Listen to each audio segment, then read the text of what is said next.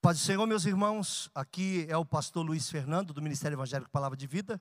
Sou grato a Deus porque você tem acompanhado os nossos, as nossas mensagens através do podcast.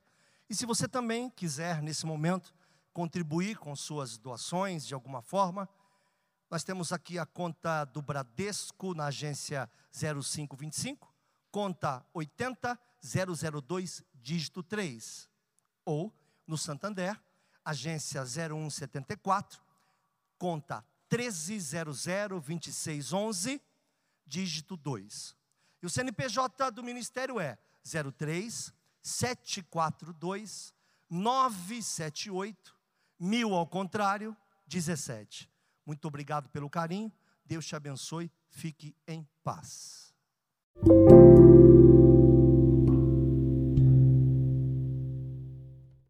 Primeira Coríntios capítulo 12. Tive o prazer de ministrar de maneira mais diminuta aos nossos jovens, mais corrido, e hoje eu quero falar com calma. Tanto é que eu vou usar o nosso espaço apenas para um dom. Porém, tenho que fazer a introdução do que eu quero ministrar. Amém? Desculpe pela garganta, mas eu, te, eu preguei domingo, preguei ontem. E é normal mesmo. Muita gente pergunta quanto tempo eu fumei. Eu nunca fumei. Eu já nasci rouco. Então eu primeiro vou ler para e passo. Vou explicar um pedaço do que eu vou ler, porque eu não vou ter tempo. Então vou precisar muito que você tenha muita atenção. Pode ser? A própria leitura já será o início da nossa mensagem de hoje. Acerca dos dons espirituais, falando da igreja de Coríntios, não esqueça. Irmãos, não quero que sejais ignorantes. Opa! Então é possível eu ter um dom espiritual e ser completamente ignorante? É muito possível e é muito comum. E eu começo dando importância aos dons espirituais e me queixando contra essa banalização que as igrejas têm feito de algo tão sério. Não quero que sejais ignorantes, vós bem sabeis que ereis gentios, levados a ídolos mudos conforme eres guiados. Olha só, vocês quando não eram crentes, eram guiados também. Não é porque você é crente você é guiado, mas você era guiado por um ídolo que não sabia falar. Você era guiado por um ídolo que era mudo e você era levado a ele. Você ia até ele, se prostrava até ele e era guiado por ele. Você sabia ser guiado por alguém que não falava. Então o dom já está querendo dizer, nós estamos na antítese disso. Aqui não. Aqui você é guiado por alguém que fala. De uma série de maneiras ele fala. De uma série de jeitos ele fala. De uma série de dias ele fala. Numa série de louvores ele fala. Em pregações, em todos os jeitos ele fala. Então é muito mais fácil ser guiado. Talvez o que eu preciso é entender o que ele fala. Portanto, vos quero fazer compreender que ninguém que fala pelo Espírito de Deus diz Jesus é anátema. Se eu falo para o Espírito de Deus, eu não falo sobre maldição. E agora eu quero arrumar uma encrenca com uma igreja aqui do Guarujá. Faz tempo que eu não arrumo encrenca com igreja. Minha, minha esposa até achou que eu tinha mudado. Ou você que fica, você assiste a gente, fica amaldiçoando os irmãos que saem da igreja, a sua boca foi feita para abençoar. Ninguém que fala que o Espírito, pelo Espírito de Deus, diz que Jesus é anátema, e muito menos os seus filhos e escolhidos. Você que saiu de alguma igreja e algum pastor disse que não ia te abençoar, eu quero deixar claro para você: como pássaro no seu voo, andorinha no seu vaguear, assim a maldição sem causa não encontrará pouso. Segundo, Jesus tomou sobre si todas as nossas maldições. Homem nenhum tem poder de te amaldiçoar. A Bíblia diz: abençoeis e não amaldiçoeis. aleluia! Com essa conversa fiada, e tem crente que, que acredita tanto nisso que ele já sai machucado da igreja, tropeça, bate o carro, ainda diz: Foi o pastor, foi um bruxo. Aliás, pedindo perdão para os bruxos, porque eu acho que nem eles fazem isso. Então, para começar a entender o Espírito Santo, não sai dois tipos de água da mesma fonte. Ponto. Doeu, doeu. A Bíblia diz que é com dano seu. Por isso eu quero que você, toda essa noite, tire o olho de mim, mas jamais tire o olho desse rodo. Esse rodo vai ensinar muita coisa. Esse rodo provavelmente será uma das maiores ministrações da história da sua vida. Espero. Quero lembrar bem, hein? É um rodo. Você sabe para que serve um rodo? Você pode usar para o que for, pode matar barata com ele, mas ele não foi criado para isso. Ele foi criado apenas com uma finalidade. Qual é a utilidade do rodo? Segure aí. Puxar água. Você resolver quebrar o teu marido com rodo é uma utilidade nova. Não é a utilidade original. Oi? Alexandre, eu jamais daria ideia para tua esposa lidar com rodo na cabeça. Pelo seu tamanho, é melhor martelo, irmã. Martelo no dedão, viu, irmã? Confia em mim. Esse rodinho aqui com o Alexandre. Pode voltar lá, minha amiga. Então ninguém que fala pelo Espírito de Deus diz Jesus é anátema. E agora eu quero começar então, se você é crente, você não fica falando palavrão. Se você é crente, você não fica ofendendo as pessoas no Facebook. Se você é crente, você não fica fazendo bico. Se você é crente, você não deixa de falar com o irmão. Se você é crente, você não tem inimigo dentro da igreja. Se você é crente, você não passa direto pelo irmão sem cumprimentar. Porque Jesus não é maldição, Jesus é bênção. E aquele irmão que você não gosta é templo do Espírito Santo. Não transforme em algo profano aquilo que Deus santificou. Quer falar sobre dons? Vamos para a base. Não considero um profeta que não perdoa. Ou ele é bênção ou ele é maldição. Ninguém pode dizer que Jesus é o Senhor, senão pelo Espírito Santo. Aleluia. Conversa de, ah, eu não vou com a tua cara, mesmo vai você com a sua cara, eu vou com a minha, outro vai com a dele, cada um com a sua, e ninguém precisa estar com a cara de ninguém. Nós não vamos casar, nós somos noivas do Cordeiro, vamos casar com o Cordeiro. Então, tal de ser usado por Deus, mas não fala com o irmão, é usado por Deus, mas quer o irmão longe, é usado por Deus, mas está de bico, que conversa é essa? É anátema? É bênção ou é maldição? A Bíblia diz, segura aí, tem cinto de segurança aí? A Bíblia diz: quem diz estar nele tem que andar como ele andou. Como ele andou?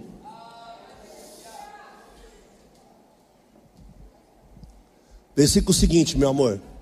Ora, e agora vai ficando estreito e gostoso. A diversidade de dons, mas o Espírito então, na verdade, há só uma fonte para dons, não várias. E aí muda tudo sobre o que eu penso sobre dons. Porque é a mesma fonte. E se é a mesma fonte, e ele me deu um dom, ou eu procurei com zelo, já vou falar sobre isso, um dom, e não outro, é porque ele acha que você se encaixa nisso e não no outro. Ele é a mesma fonte. Então ele sabe daquilo que a gente necessita, mesmo que a gente peça, mesmo que a gente procure com zelo, eu vou chegar aí já já. Há uma diversidade de ministérios, mas o Senhor é o mesmo. Essa bobeira na igreja, eu nunca vi uma igreja com essa bobeira. Ser diácono é tão espiritual como ser pastor. Limpar uma igreja é tão espiritual como servir ao Senhor. Não há hierarquia na igreja, há responsabilidades distintas. A hierarquia da igreja é a hierarquia de escolha de Deus. Deus colocou pessoas na nossa frente, colocou pessoas como líder. Isso não quer dizer que você é inferior, isso quer dizer que ele está escolhido para algo. Nós somos iguais. O diácono não é inferior a um pastor, não tem essa escadinha que as, os homens inventam apenas para subjugar. Todos nós somos importantes, todos todos nós somos filhos, só que ele escolhe um para mordomo e outro não. A glória é ele, ele que escolheu. E o cara que é mordomo acha que é alguma coisa, meu irmão, você também é empregado da casa. Eu sou pastor aqui, empregado da casa. É, mas a última palavra é minha, empregado da casa. O Senhor é o mesmo a diversidade de operações, mas é o mesmo Deus que opera tudo em todos. Diga glória a Deus. Sabe o que esse texto quer dizer? Que quando ele faz é ele, e quando não faz também é ele.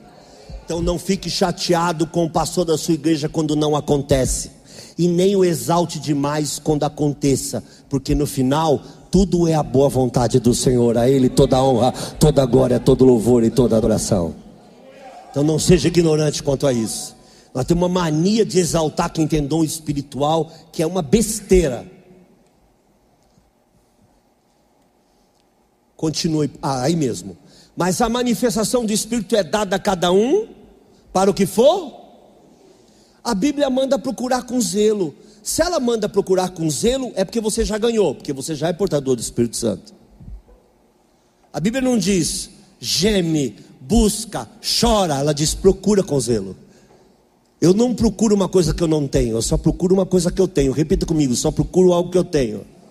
Você já tem o Espírito Santo e todos os dons é dele, é o mesmo Espírito, é o mesmo Senhor. A, a operação é distinta, mas o Espírito é o mesmo. Só tem um problema que é um problema que eu não quero ouvir, mas nós vamos ouvir. Na hora que ele te responde, quando você busca busca com zelo, ele vê em que você será útil.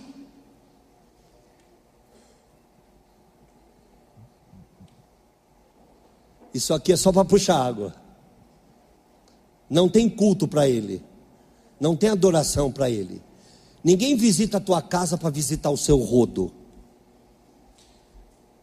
Ninguém tem medo do seu rodo, porque seu rodo pode lhe amaldiçoar.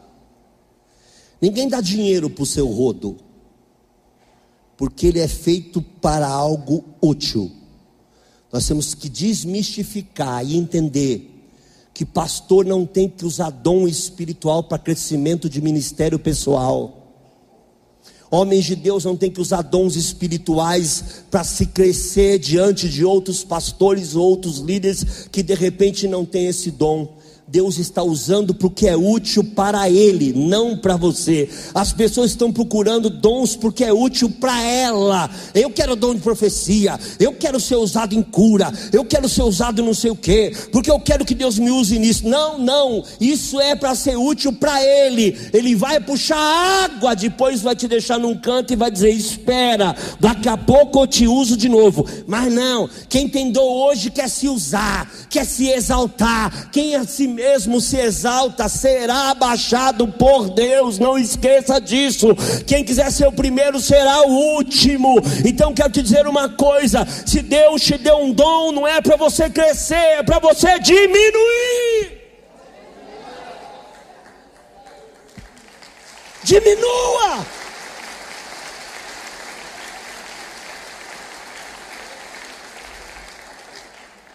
Olha, irmão, aquele ali é um profeta de Deus. É um rodo. Não, mas o pastor tem um dom de não sei o que, um rodo. A utilidade do pastor Luciano nessa igreja, nesse momento, é estar com o microfone na mão. A partir do momento que eu soltar o microfone, eu continuo sendo seu líder, porque Deus me constituiu não por minha escolha. Lembrai dos vossos guias que vos falaram a palavra, a fé dos quais imitar, tentando para a sua maneira de viver. Deus fez doutores, Deus fez apóstolos, Deus fez evangelistas, Deus fez pastores, Deus fez, Deus fez.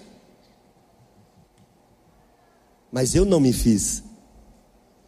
Não sou eu que me sou, Não sou eu que me basto, não sou eu que me creio.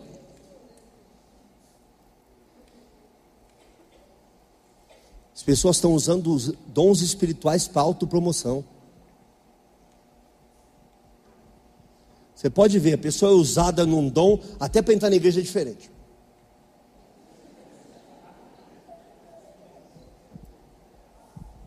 Vamos procurar com zelo. Repita, procurar com zelo. Uma pergunta para você: o que é zelo? Hã? Zelo é cuidado? Cuidado com responsabilidade. Alguém falou responsabilidade aí. É cuidado com responsabilidade. Chama-se zelo. Ora, ele está dizendo: você vai receber, mas não se mova, não. Tenha zelo. Não fica brincando com isso, não. Tenha zelo. Não fica jogando profecia torta e à direita. Tenha zelo. Não fica passando visão para todo mundo. Tenha zelo. Não fale o que vem na tua mente, que às vezes o que vem na tua mente é enganoso. Tenha zelo. Não monte uma igreja baseado num dom espiritual. Tenha zelo. Deus me usa em cura algumas vezes. Graças a Deus é algumas vezes. Se fosse todas as vezes, Deus não era ele. Eu sou um Luiz. Preste atenção. Imagine a gente fazer culto de cura aqui toda terça-feira. Ah, vai encher, vai lotar, vai encher e vai lotar. Por quê? Porque querem Jesus, porque amam ao Senhor, porque querem se converter ou porque o rodo resolveu falar? Por que, que igrejas sobem e caem? Porque tem pessoas que usam os seus dons para autopromoção. Pelo amor de Deus, uma vez por todos, estou cheio de pastor da palavra de vida aqui, pastor Claudemir, pastor Toninho. Aliás, pastor Toninho, estou te vendo pouco, pastor Claudemir, estou te vendo, pastor Noel está ali. Deixa eu dizer uma coisa para vocês, pastor Everson. Pastor Wilton, evangelho é em glória. Se você está procurando glória, você não deveria estar no evangelho, você deveria estar num palco de teatro.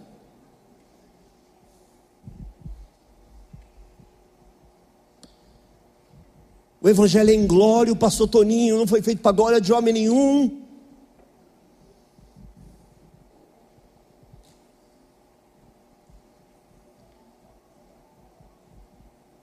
A gente vai em algumas igrejas e vê o pastor falando como se fosse dono da igreja, porque ele tem dom ministerial ou espiritual. Então já quer dom espiritual. Vamos começar entendendo que isso não é uma brincadeira. Você já ouviu falar em competição de profecia? Não vou entrar em profecia hoje, mas sabe o que é competição em profecia? É, é protagonismo. Nossa igreja está lotada de protagonistas. Um profetiza, o outro está calado, quer profetizar. Não é porque Deus usou ele, mas porque o outro profetizou. Ele também quer mostrar que ele também é profeta. Aí levanta outro ali, também quer mostrar que é profeta. Meu irmão, Deus me usou para uma profecia para o pastor William. Ele já postou essa profecia umas três vezes, me marcou, e todas as vezes que ele me marca, eu não posto. Evangelho em glória. Que Deus tratou com ele, tratou com ele. Eu não tenho nada a ver com isso. Não vou postar para dizer, olha, Deus me usou em profecia. Tanto que tem uma profecia famosa minha aí rodando o Brasil inteiro que nunca saiu de mim. Aliás, eu recebo ela. A própria pessoa que me manda não sabe que sou eu. Ou é chato para um caramba.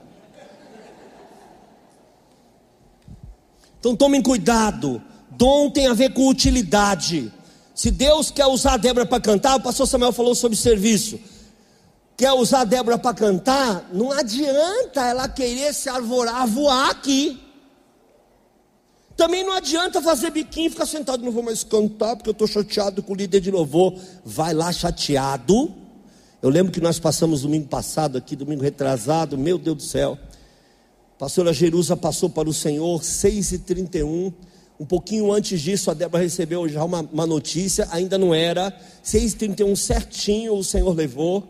Virei para ela, ah, como é que eu vou cantar? Meu Deus, estava triste, abalado, eu também. Falei que nós vamos lá, tu vai cantar e eu vou pregar. Eu vou brincar, eu vou rir, eu vou adorar o Senhor, porque esse culto aqui é para o Senhor. Depois a gente chora, fica envergonhado, se joga no chão, mas agora nós vamos adorar o Senhor, porque neste momento essa é a nossa utilidade.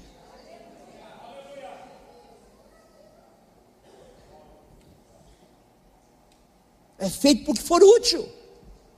não para fogueira de vaidade. Continua, por favor. Porque a um pelo Espírito é dada a palavra da sabedoria, a outro pelo mesmo Espírito a palavra da ciência, a outro pelo mesmo Espírito a fé, a outro pelo mesmo Espírito os dons de curar, a outra operação de maravilhas, e a outra profecia, e a outro dom de discernir Espírito, a outra variedade de línguas, e a outra interpretação de línguas. Mas um só é o mesmo Espírito que opera em todas as coisas, repartindo, repita, repartindo, repartindo, a cada um como quer, não como eu quero. Estou buscando o dom de profecia 10 anos e Deus não me deu, Ele não quer. É particular o trato de Deus. Tem mil na vigília, ele escolhe um e fala: aquilo ali vai ser profeta. Esse quer, mas não vai, vai me dar problema.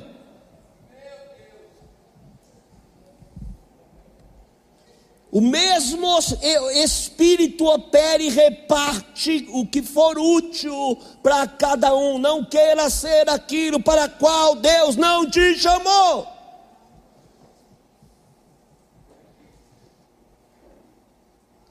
Que tem de pastor que liga para a gente e fala: pastor, me ajuda.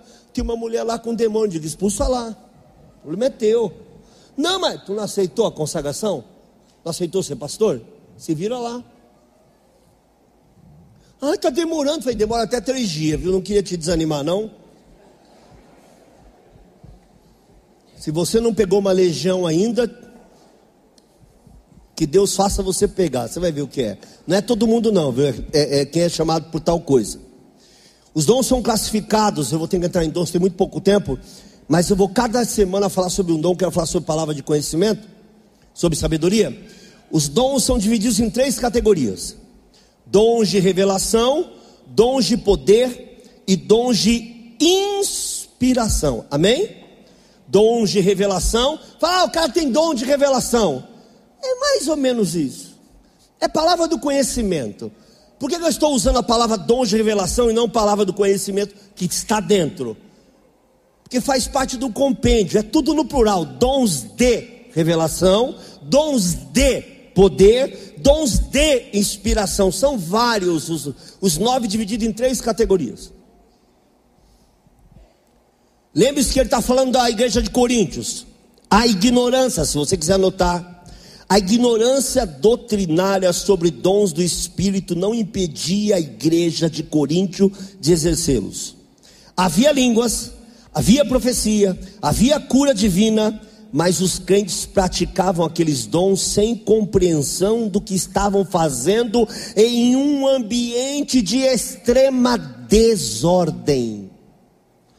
Dom não vem para trazer bagunça, tem igreja, inclusive, que a gente conhece de perto, que é bagunçada.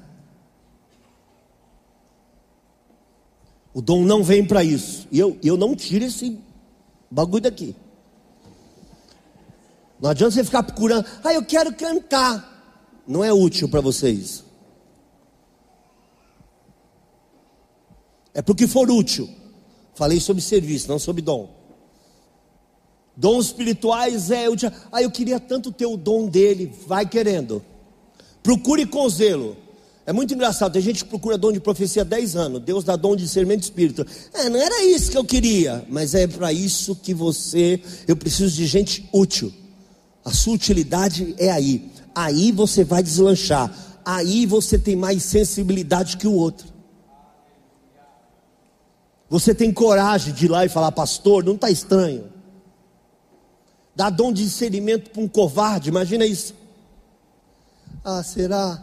Ai, que medo. Ai, Deus. Ai, não quero falar contra ungido. Ai, não sei o que. Quem tem dom de espírito, dom de discernir espírito, tem coragem. Cada dom tem uma característica e tem a ver com utilidade. Não queira o cajado que não é teu, nem pastoral. Dons de sabedoria, vamos lá, tem meia hora, tá ótimo.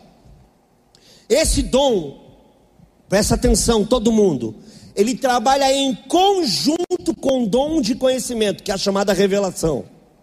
Então ele não é um dom que trabalha sozinho, porque ele pode vir na palavra, porque ele é um dom de sabedoria, ou ele pode vir numa conversa. Agora, pasme. Abre para mim Tiago 1,5, por favor.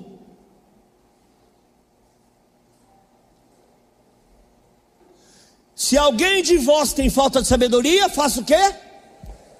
Deus dá a todos, repita, todos. Não é isso, isso é sabedoria humana. O dom não é isso. Ai, que homem sábio, que dom. Não, não. Você pode ser o homem mais sábio do mundo sem ter dom. Você pode ser o Aristóteles, ou Platão, ou sei lá quem, e ter dom algum. Ser apenas uma pessoa sábia. Sabedoria de Deus, ela faz algo que a sabedoria humana não faz.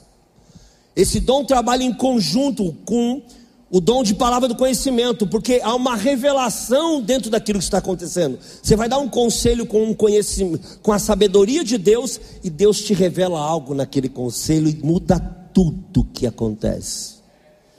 Deixa eu falar uma brincadeira aqui. Eu estava pregando sobre dons.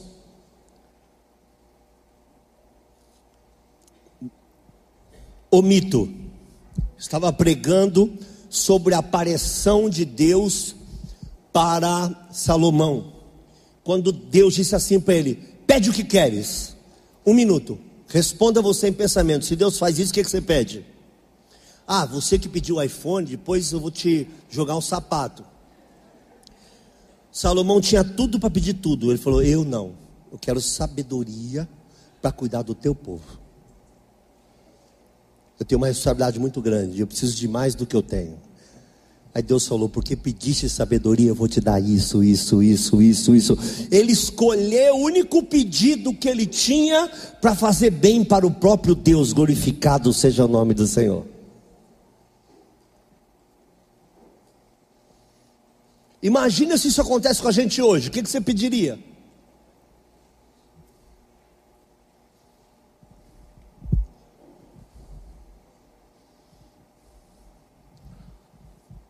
Atos capítulo 6, versículo 10.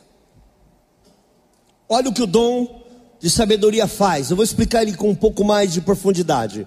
Não podiam resistir à sabedoria e ao espírito que com que quem tem dom de sabedoria é irresistível.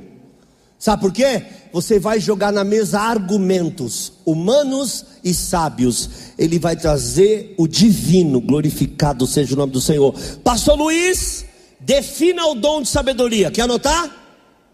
Vou definir. O dom de sabedoria, inclusive aos pastores, estou usando uma linguagem diferente. É uma espécie de palavra de solução.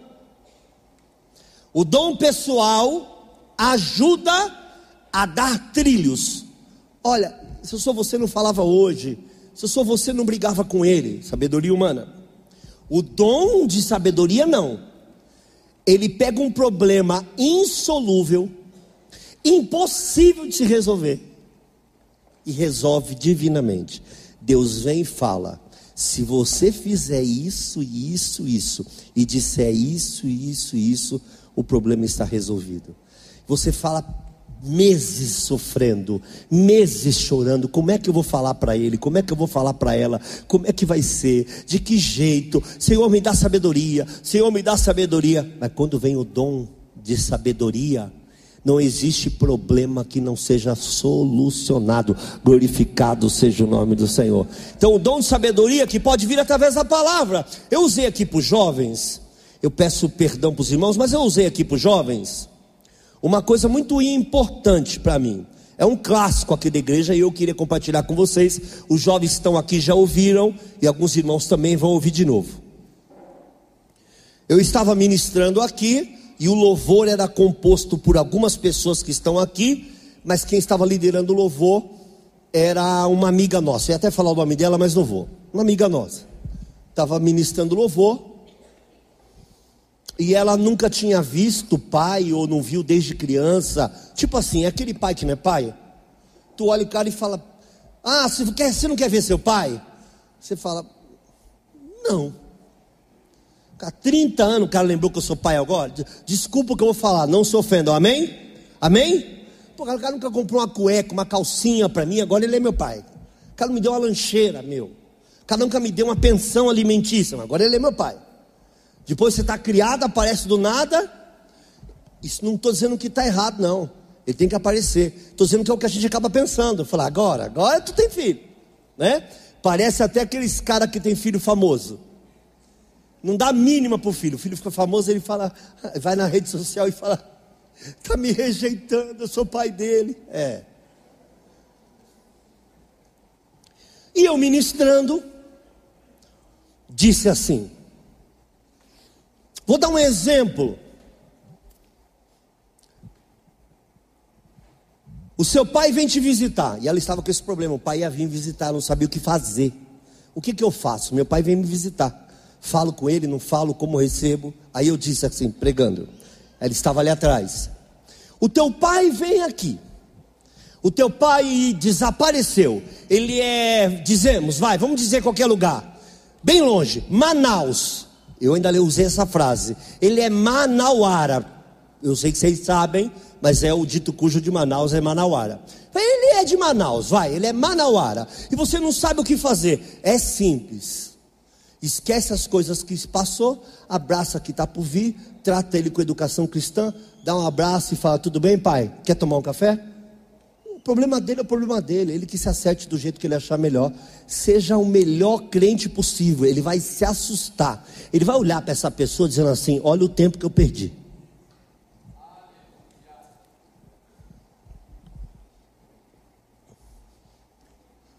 Próximo culto, essa menina que ia ministrar com o microfone. Ela disse: Semana passada aconteceu uma experiência maravilhosa comigo nessa igreja. E nós não sabíamos, todo mundo virou para ela, porque a gente compartilha essas coisas entre nós aqui. A gente olhou para ela, o que será, né? Que ela vai falar. Ela disse assim: Eu não vejo meu pai desde criança, eu não conhecia o meu pai. Ou ela nunca viu, ouviu desde criança, ou nem conhecia, alguma coisa desse nível. E meu pai estava vindo para cá para me conhecer, e eu não sabia o que dizer. Ela tinha 36 anos, 37 anos. Eu não sabia o que dizer para o meu pai. Eu não sabia nem receber ele. Eu fiquei perguntando, Deus, como é que eu faço? Aí ela disse: O meu pai é de Manaus, ele é manauara. Eu vim domingo para o culto e disse: Senhor, eu preciso de uma resposta. Pode glorificar o Senhor?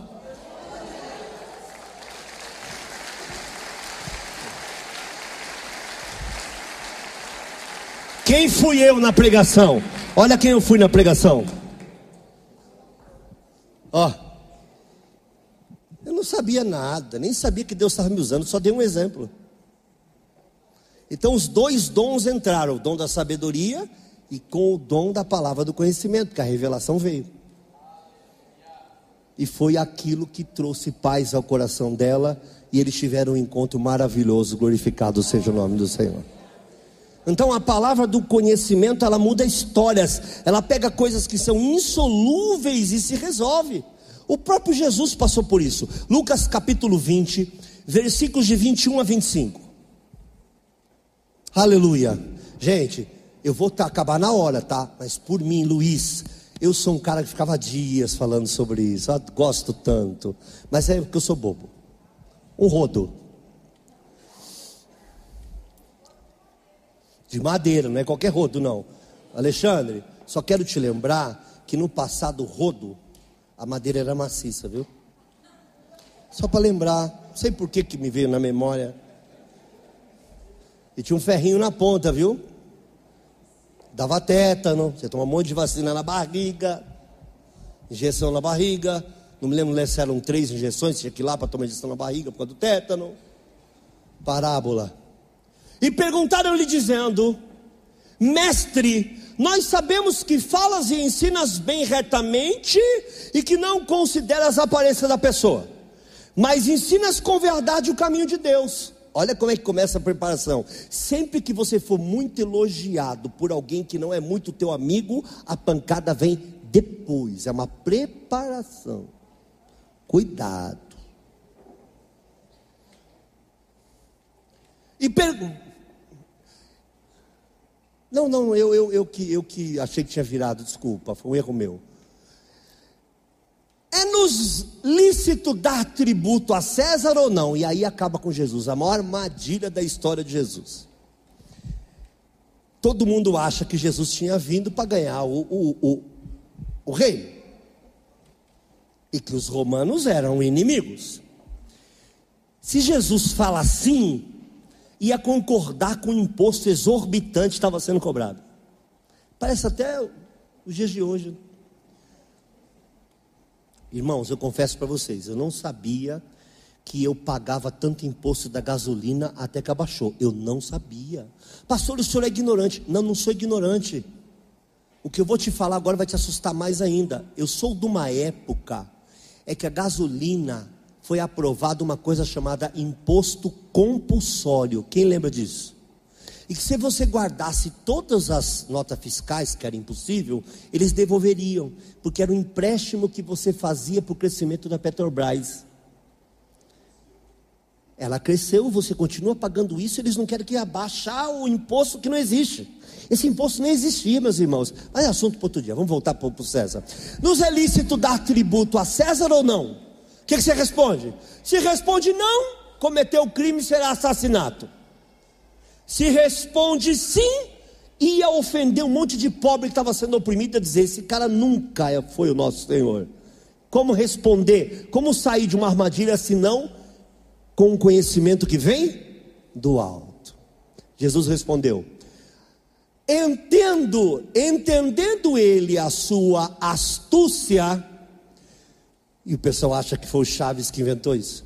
Entendendo ele a sua astúcia, disse-lhes: Porque me. Olha aí, a primeira coisa que operou, que, que operou em Jesus foi o discernimento de espírito. Quando os caras perguntaram, ele falou: armadilha. Ainda para os caras saberem que ele sabia, ele diz: Por que, que vocês estão me provando? Vocês estão tentando fazer isso comigo? Gente, é tão profundo esses textos que a gente podia ficar dias falando. Mostrai-me uma moeda. Aí mostraram a moeda para ele. De quem tem a imagem, a inscrição? Em outra versão vai estar escrito esfinge. De quem é esse rosto? Respondendo eles: De César. Jesus responde: Disse-lhe então: Dai, pois, a César o que é de César,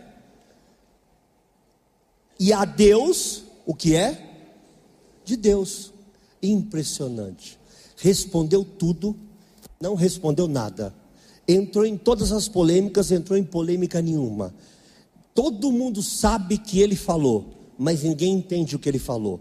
Todo mundo entende um pedaço. Todo mundo imagina que ele respondeu, mas ninguém pode ter acusado ele de ter respondido. Eu falei isso? Eu disse: de quem é a cara na moeda? César. Ah, então dá para o César. O que, que ele quis dizer? Não tenho nada com dinheiro, meu reino não é daqui, meu reino é divino. E se vocês quiseram jogar uma casca de banana para me cair, meu Deus está vivo, me deu discernimento e me deu a resposta. Glorificado seja o nome do Senhor, amém? Vamos ao último exemplo para me terminar. Primeira Reis, esse é famosíssimo. Esse, esse texto já me fez chorar muito. Não sei se é a você. Esse texto tem tanta coisa linda e tanta coisa feia que ele chega a ser incômodo. Primeira Reis, capítulo 3, a partir do versículo 16. Gente, eu gosto tanto de falar sobre o Espírito Santo que eu fiz uma palavra. Depois eu peguei outra palavra que eu tinha, eu tenho um monte de coisa guardada sobre o Espírito Santo e fiz tudo de novo. Quando chegou cinco e meia da tarde, eu falei, eu não quero nada disso. Quero começar do zero. E aí voltei para o meu tablet e comecei a desenhar e a escrever e a chorar. E fiz a terceira palavra sobre o mesmo assunto, que é um assunto marcante. Espero que seja para a tua vida, pelo menos para mim, para este rodo é maravilhoso. Então vieram duas mulheres prostitutas ao rei, puseram perante, se puseram perante ele. Havia uma fome, muito grande, para vocês entenderem. E disse uma das mulheres: Ah, Senhor! Não, aí não, não havia, não havia, foi outra coisa. Ah, Senhor meu, eu e essa mulher moramos numa casa. Eu tive um filho, tive um filho morando com ela naquela casa. Preste atenção. E sucedeu que ao terceiro dia depois do meu parto, também esta mulher teve um filho, estávamos juntas. Estranho nenhum estava conosco na casa, é, pelo menos nesse momento. Quem entendeu o texto, entendeu. Hum. Senão nós ambas naquela casa. De noite morreu o filho dessa mulher porquanto se deitara sobre ele. É terrível isso. Não tinha bercinho, não tinha nada, estava todo mundo junto. Ela deu aquela virada e esmagou a criança, matou a criança asfixiada. Você imagina o que é para uma mãe, além de perder um filho, acordar e falar: fui eu que matei. Óbvio que é um acidente, mas aconteceu. Deu para entender? o pastor Cristiano, presidente do conselho de pastores, o filho dele saiu da pizzaria correndo, que o filho dele corria, hein? Mamãe. Saiu correndo, foi para a rua, o caminhão passou por cima. Quem sabe dessa história? Sabe dessa história, Josué? O filho, o caminhão passou por cima. Passou o caminhão, o menino levantou. Quando o caminhão chegou, o menino caiu. O caminhão foi passando, nada tocou no menino, o menino levantou. Mas nem todas as vezes essa benção vem, né? o Cristiano não vai me ouvir, porque não, não nos assiste, deve estar no culto dele lá. Cristiano era uma dessas, dessas pessoas que devia andar pela rua de joelho, porque só o que deu, meu Deus. Você imagina ele sair daquela pizzaria, o casal dizendo por que não seguramos, por que não botamos, por que não fizemos, mesmo que eles não tiveram culpa, o diabo ia ficar a vida inteira dizendo: Você sabe que você perdeu seu filho? Então, essa mulher estava nessa situação. Tirou meu filho do meu lado. Olha, eu vou dar uma visão para esse texto terrível, horrível, diferente e polêmica. Segura na cadeira. Essa mulher é muito mal vista, mas eu não verei ela com tão maus olhos assim, já já explico. E levanta-se à meia-noite, me tirou meu filho do meu lado, dormindo a tua serva, e o deitou no seu seio, e o seu filho morto deitou no meu seio. Ela não só mata o filho, como acusa a outra, o exemplo do texto, de ter feito o traslado do filho. E levantando-me eu pela manhã para dar de mamar a meu filho, eis que ele estava morto. Atentando pela manhã para ele, eis que não era o filho que eu havia tido. Para, há uma carga emocional, uma carga de autonegação. A mãe que matou o filho provavelmente podia estar em choque, então não quero entrar. É uma maldade que ela fez? É. Mas não a julgue porque eu não sei o que aconteceria comigo. Eu vou dar um exemplo para vocês. Por isso eu disse que o texto ia ser pesado. Alguns anos atrás, vocês devem ter visto, acho que viram, uh, um pai trabalhava em frente à escola do seu filho. Só que quem levava o filho para a escola era a esposa, porque os horários não batiam. Um dia, ele pôde ir mais tarde, a esposa não estava bem, ele falou: Eu levo. Levou e estacionou em frente à empresa, que é do outro lado da rua. Ele nem lembrou que o filho estava lá atrás, porque ele nunca fez isso. E a criança morreu. Só que o, o helicóptero ficou em cima dele. E muito sensível, muito sensível, o comandante de polícia disse: ninguém chega perto. Deixa ele.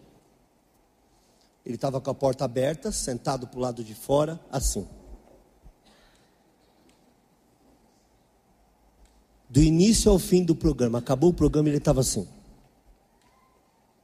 Entrevistaram lá o comandante e ele disse: Deixa ele em paz. Perguntaram para o delegado, o delegado disse: Eu não posso iniciar ele.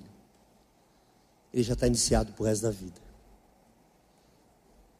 Foi um acidente. Na época eu brinquei com a minha esposa, meu amor, Deus que me perdoe, mas é minha cara fazer um negócio desse.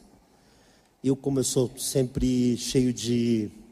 Sou pragmático, sou capaz de esquecer qualquer coisa assim com facilidade e lembrar de coisas que eu não deveria mais lembrar. E aí eu chorei, chorei, chorei assistindo aquilo, chorei, chorei, chorei. Minha mulher estava longe, né? Como minha esposa está na sala, ela pede para tirar. Então eu vejo esse texto e eu lembro disso. Então não sei se essa mulher era maldosa, ela foi maldosa. Eu não sei se ela era maligna, porque ela foi maligna, ou se ela apenas era uma mulher em choque. Que precisava dar uma resposta para ela mesma, entende? Então não quero entrar nesse detalhe, ainda que ela tenha sido malvada. Levantando-se eu pela manhã para dar de mamar meu filho, vou repetir. Eis que estava morto, mas atentando pela manhã para ele, eis que não era meu filho, não era o filho que eu tinha tido. Continuemos, por favor. Nós vamos até o versículo 28. Então disse a outra mulher: Não, mas o vivo é o meu filho e o teu filho morto. Porém ela disse: Não, por certo, morto é o teu filho e o meu filho vivo. Assim falaram perante o rei: Pausa, você é o rei, faz o quê? Aliás, nós, como pastores, vivemos várias situações na igreja análogas a isso. Não vou poder entrar em detalhes com vocês. Mas às vezes chega uma família da igreja e diz uma coisa, e vem outra família da igreja e diz a outra coisa, e os dois estavam no mesmo lugar e querem que você diga algo. Você olha e fala: Meu Deus, que bucha, né, Marcão? Digo, rapaz, o que, que eu respondo? Se Deus não te falar algo, já era. Você, você diga, irmão, você para casa, ou se perdoa, morre tudinho, porque você não tem o que falar. E, e pastores passam por isso muitas vezes. Tem até a palavra de sabedoria sem querer, conhece? Alguém aqui conhece a palavra de sabedoria sem querer? Lembra que eu falei sobre Salomão, sobre o pedido? Eu também estava pregando sobre esse pedido, eu estava até falando isso quando eu derivei, pregando sobre o pedido de Salomão, e perguntei: o que você pediria? E um garoto levantou a mão e falou assim: eu pediria uma mansão lá na praia do tombo. Eu falei: Você quer uma mansão na praia do tombo para continuar caindo com a tua namorada, né? Aí todo mundo riu continuamos. No final ele estava me esperando com ela. Tremendo. Ela estava grávida. E ele menor de idade. Deus te revelou, né? De rapaz.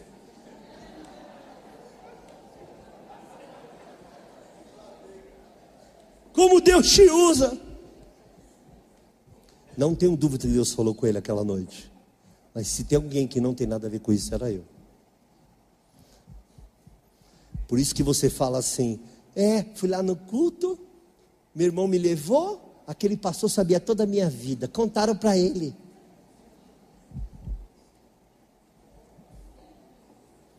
Você aqui não conhece o poder de Deus.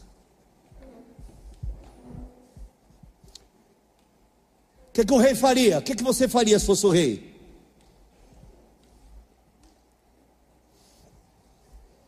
Eu talvez diria: Teu filho é meu, ninguém mais tem filho, e se eu descobrir que está mentindo, vai morrer as duas.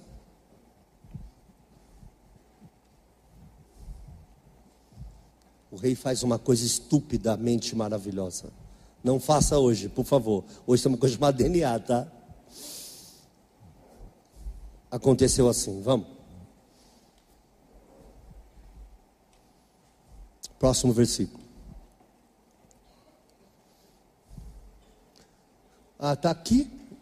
Eu acho que é o próximo. É o 24. Ah, bom. Disse mais o rei: Trazei-me uma espada. E trouxeram uma espada diante do rei. Continue. E disse o rei: Dividi em duas partes o menino vivo e dê metade para cada um. O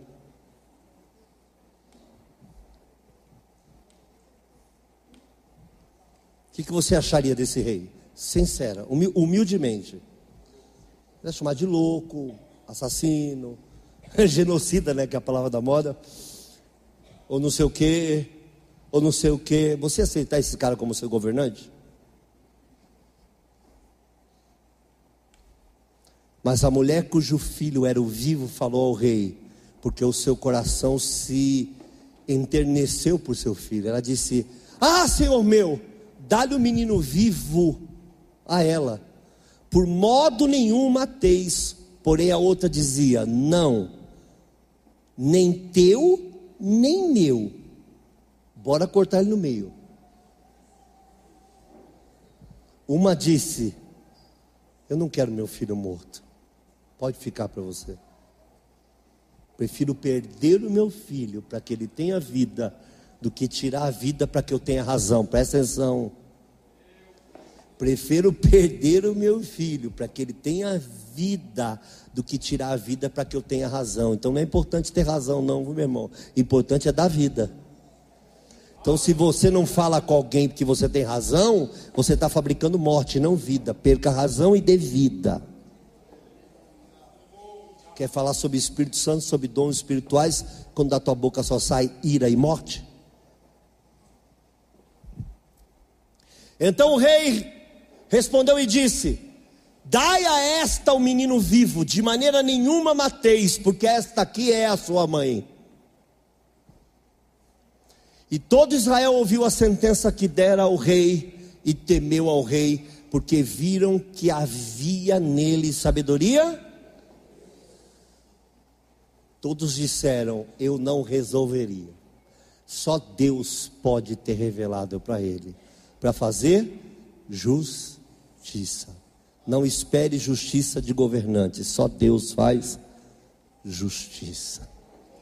Então é um dom que resolveu uma situação insolúvel, indefensável, impossível de resolver, e com uma sabedoria divina a mesma sabedoria com que Davi escolheu cinco pedrinhas. Eu imagino que ele falou: será que ele aguenta um pedregulho? Um pedrão. Se não pegar na testa, pegar no pé, ele já não anda. E Deus falou: não, Davi, pedrinha. Tem que encaixar num buraquinho. Quem vai. Mas eu não. Tu não acerta, mas eu acerto. Lança a pedrinha que eu faria acertar na testa. Glorificado seja o nome do Senhor. O dom de sabedoria, meus irmãos, faz com que você responda a coisas que não são usuais. O dom sabedoria é a chamado contrapé do goleiro, contramão da história. Quando a pessoa espera a tua ira e você do nada diz: Eu te amo em Cristo Jesus.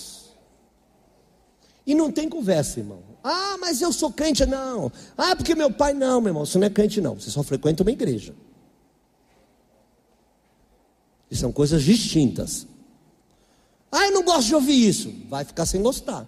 Que eu já falei.